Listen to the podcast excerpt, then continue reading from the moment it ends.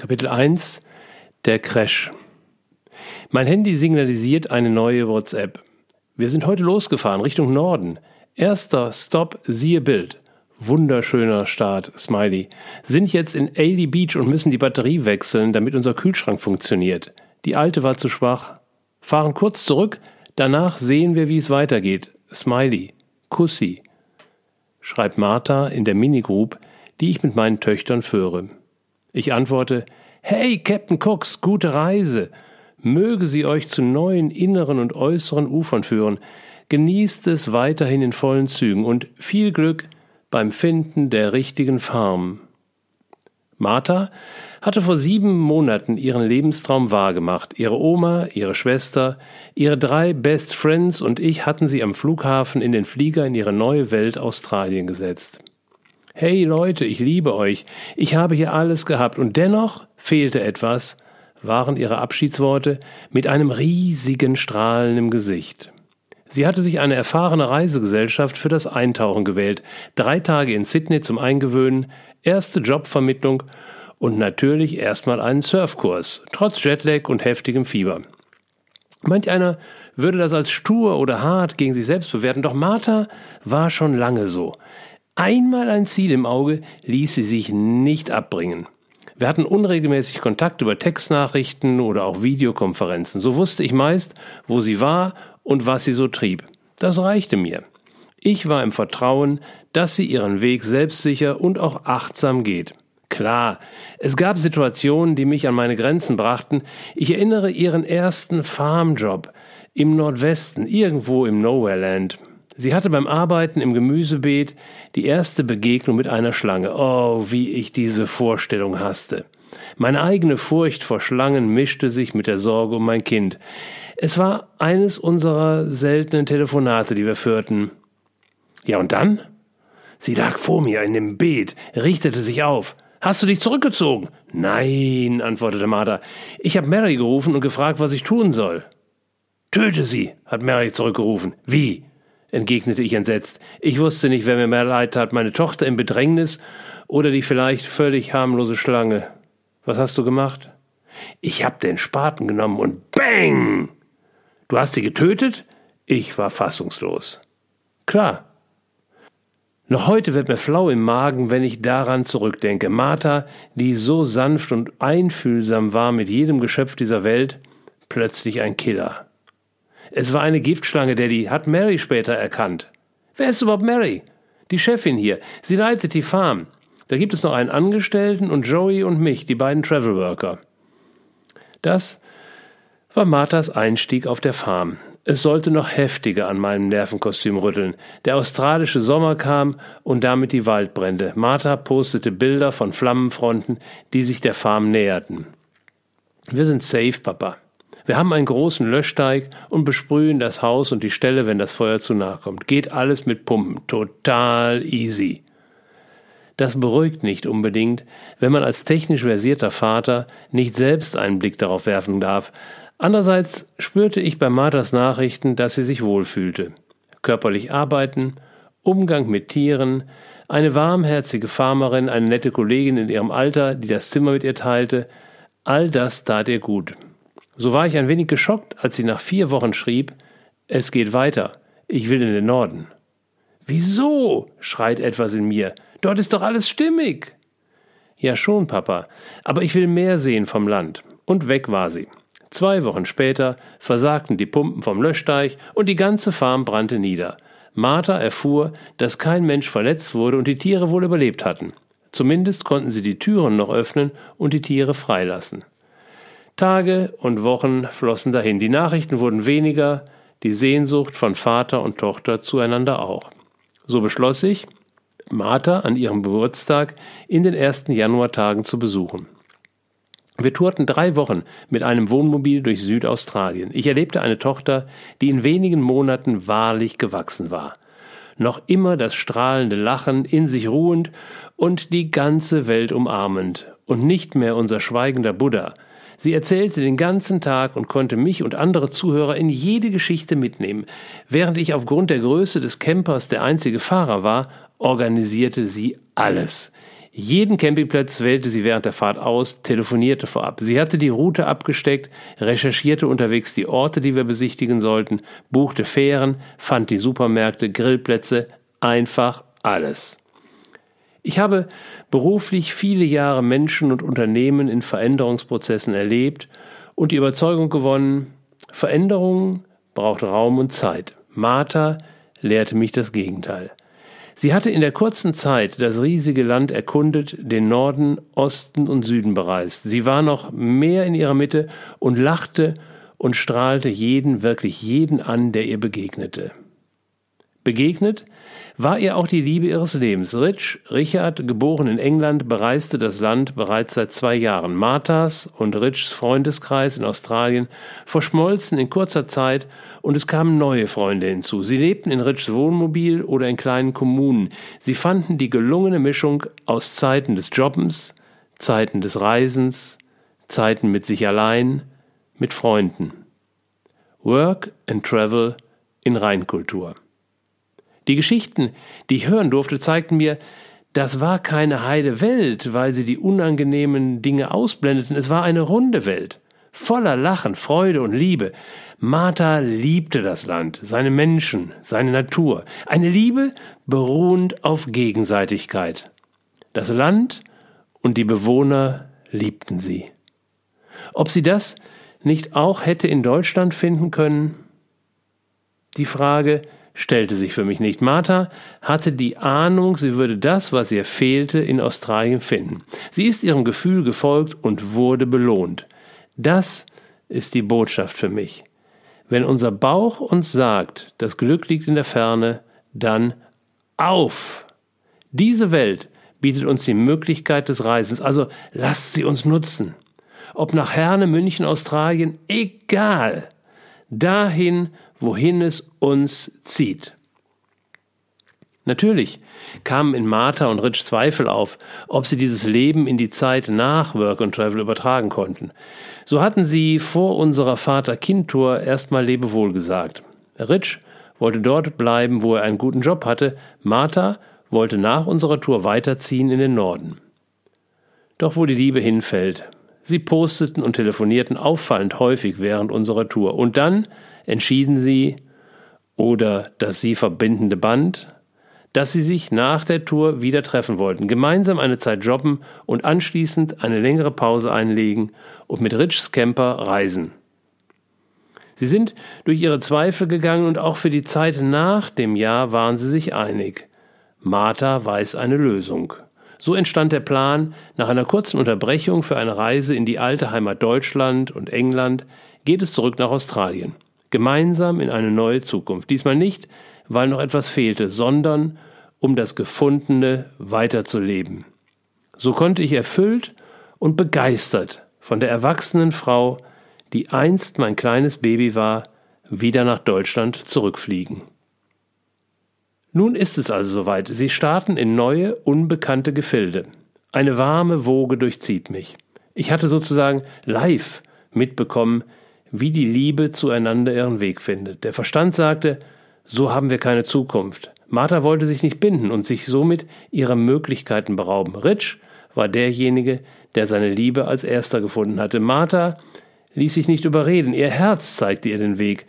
Unablässiges, leichtes Pochen. Tag und Nacht. Leise, beständig, regelmäßig. Überhörbar und dann wieder da. Steter Tropfen, hüllt den Stein. Wasser als Analogie zu Gefühl. Gibst du ihm genügend Zeit, ist es das stärkste Element. Nicht Feuer, nicht Erde, sondern Wasser. Und das Wasser hatte seinen Weg gefunden auf dem fruchtbaren Boden der Geduld. Ich fühle mich erlöst, befreit, weit.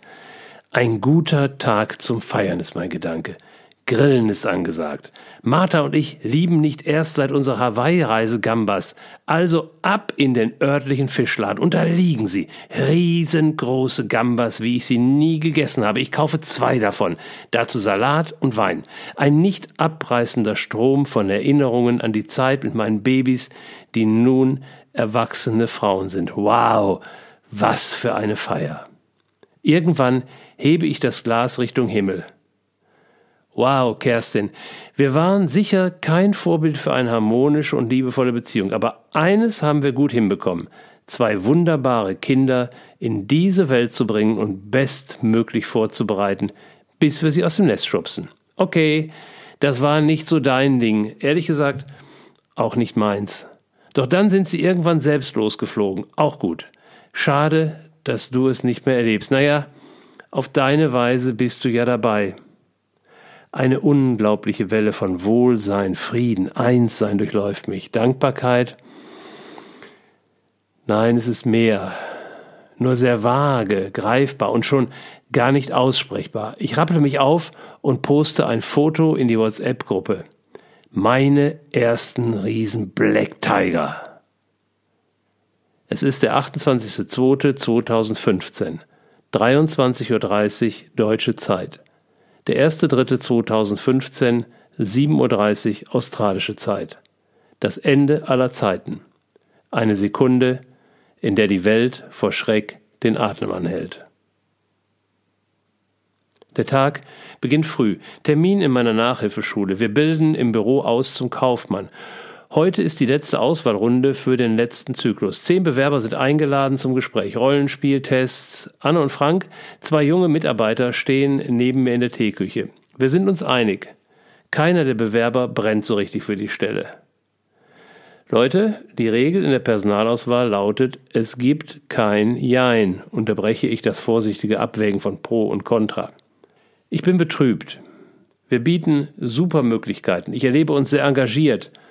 Doch es wird nicht genutzt. Und was jetzt?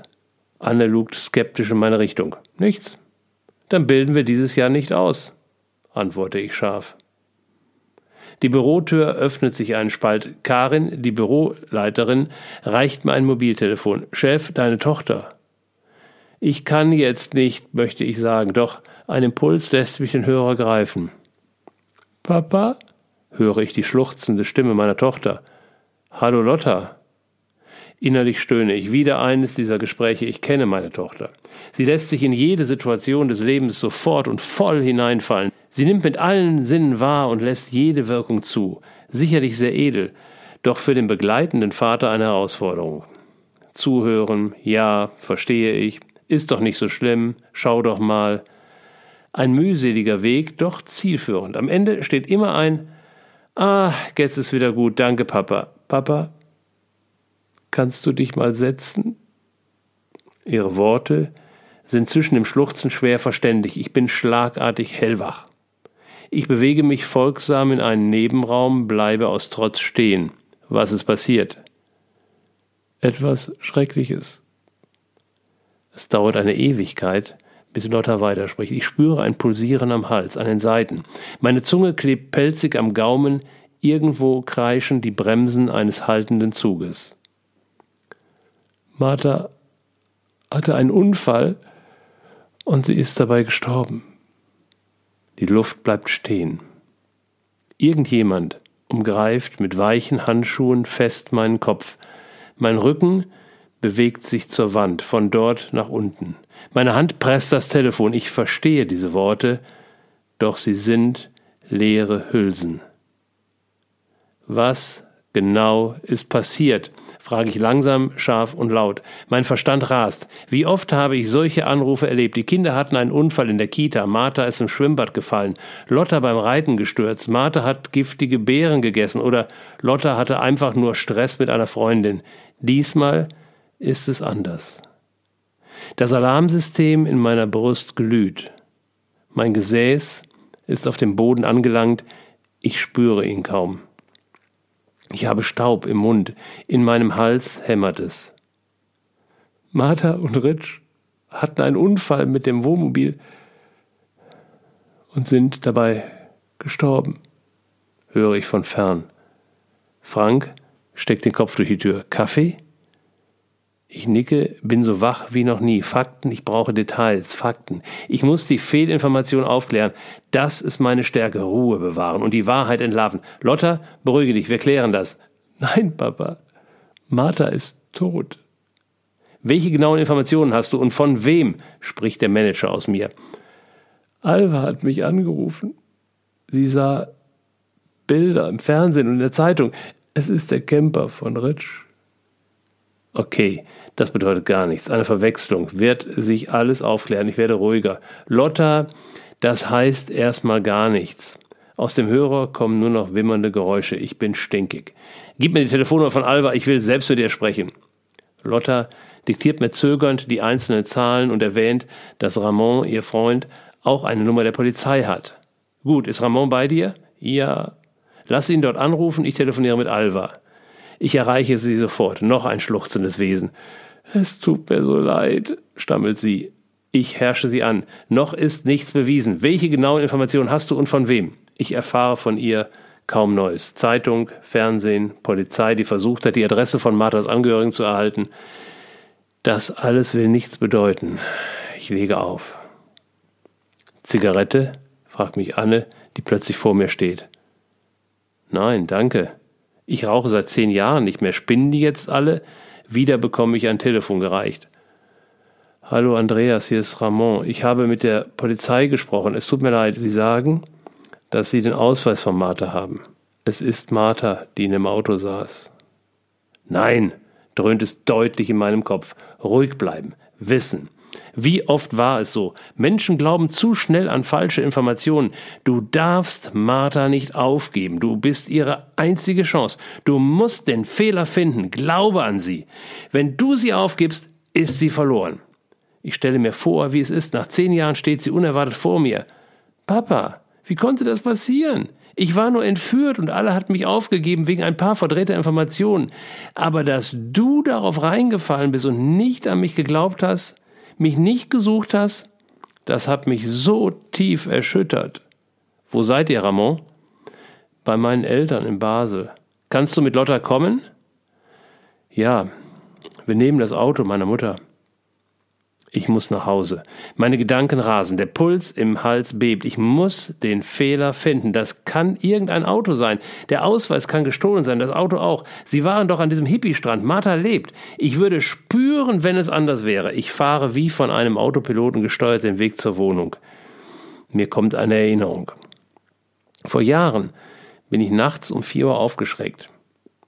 Irgendwas ist mit meiner Mutter, hatte ich meiner Lebensgefährtin gesagt, die auch aufgewacht war. Bist du sicher? Ja, dann fahr los. Ich fuhr 400 Kilometer und fand sie auf der Intensivstation eines Krankenhauses. Sie hatte ihr Herz untersuchen lassen. Dabei war ihr ein Herzkatheter gelegt worden. Kurz nachdem ich bei ihr eintraf, sanken auf den Instrumenten an der Wand alle Werte. Ich alarmierte die Schwester und wir konnten sie gerade noch zurückholen. Später stellten sie fest, beim Ziehen des Katheters wurde eine Arterie verletzt und meine Mutter blutete unbemerkt in den Bauchraum, wohl über Stunden. Es war kurz vor zwölf. Siehste, schießt es mir den Kopf. Du spürst, wenn etwas mit der Familie nicht stimmt.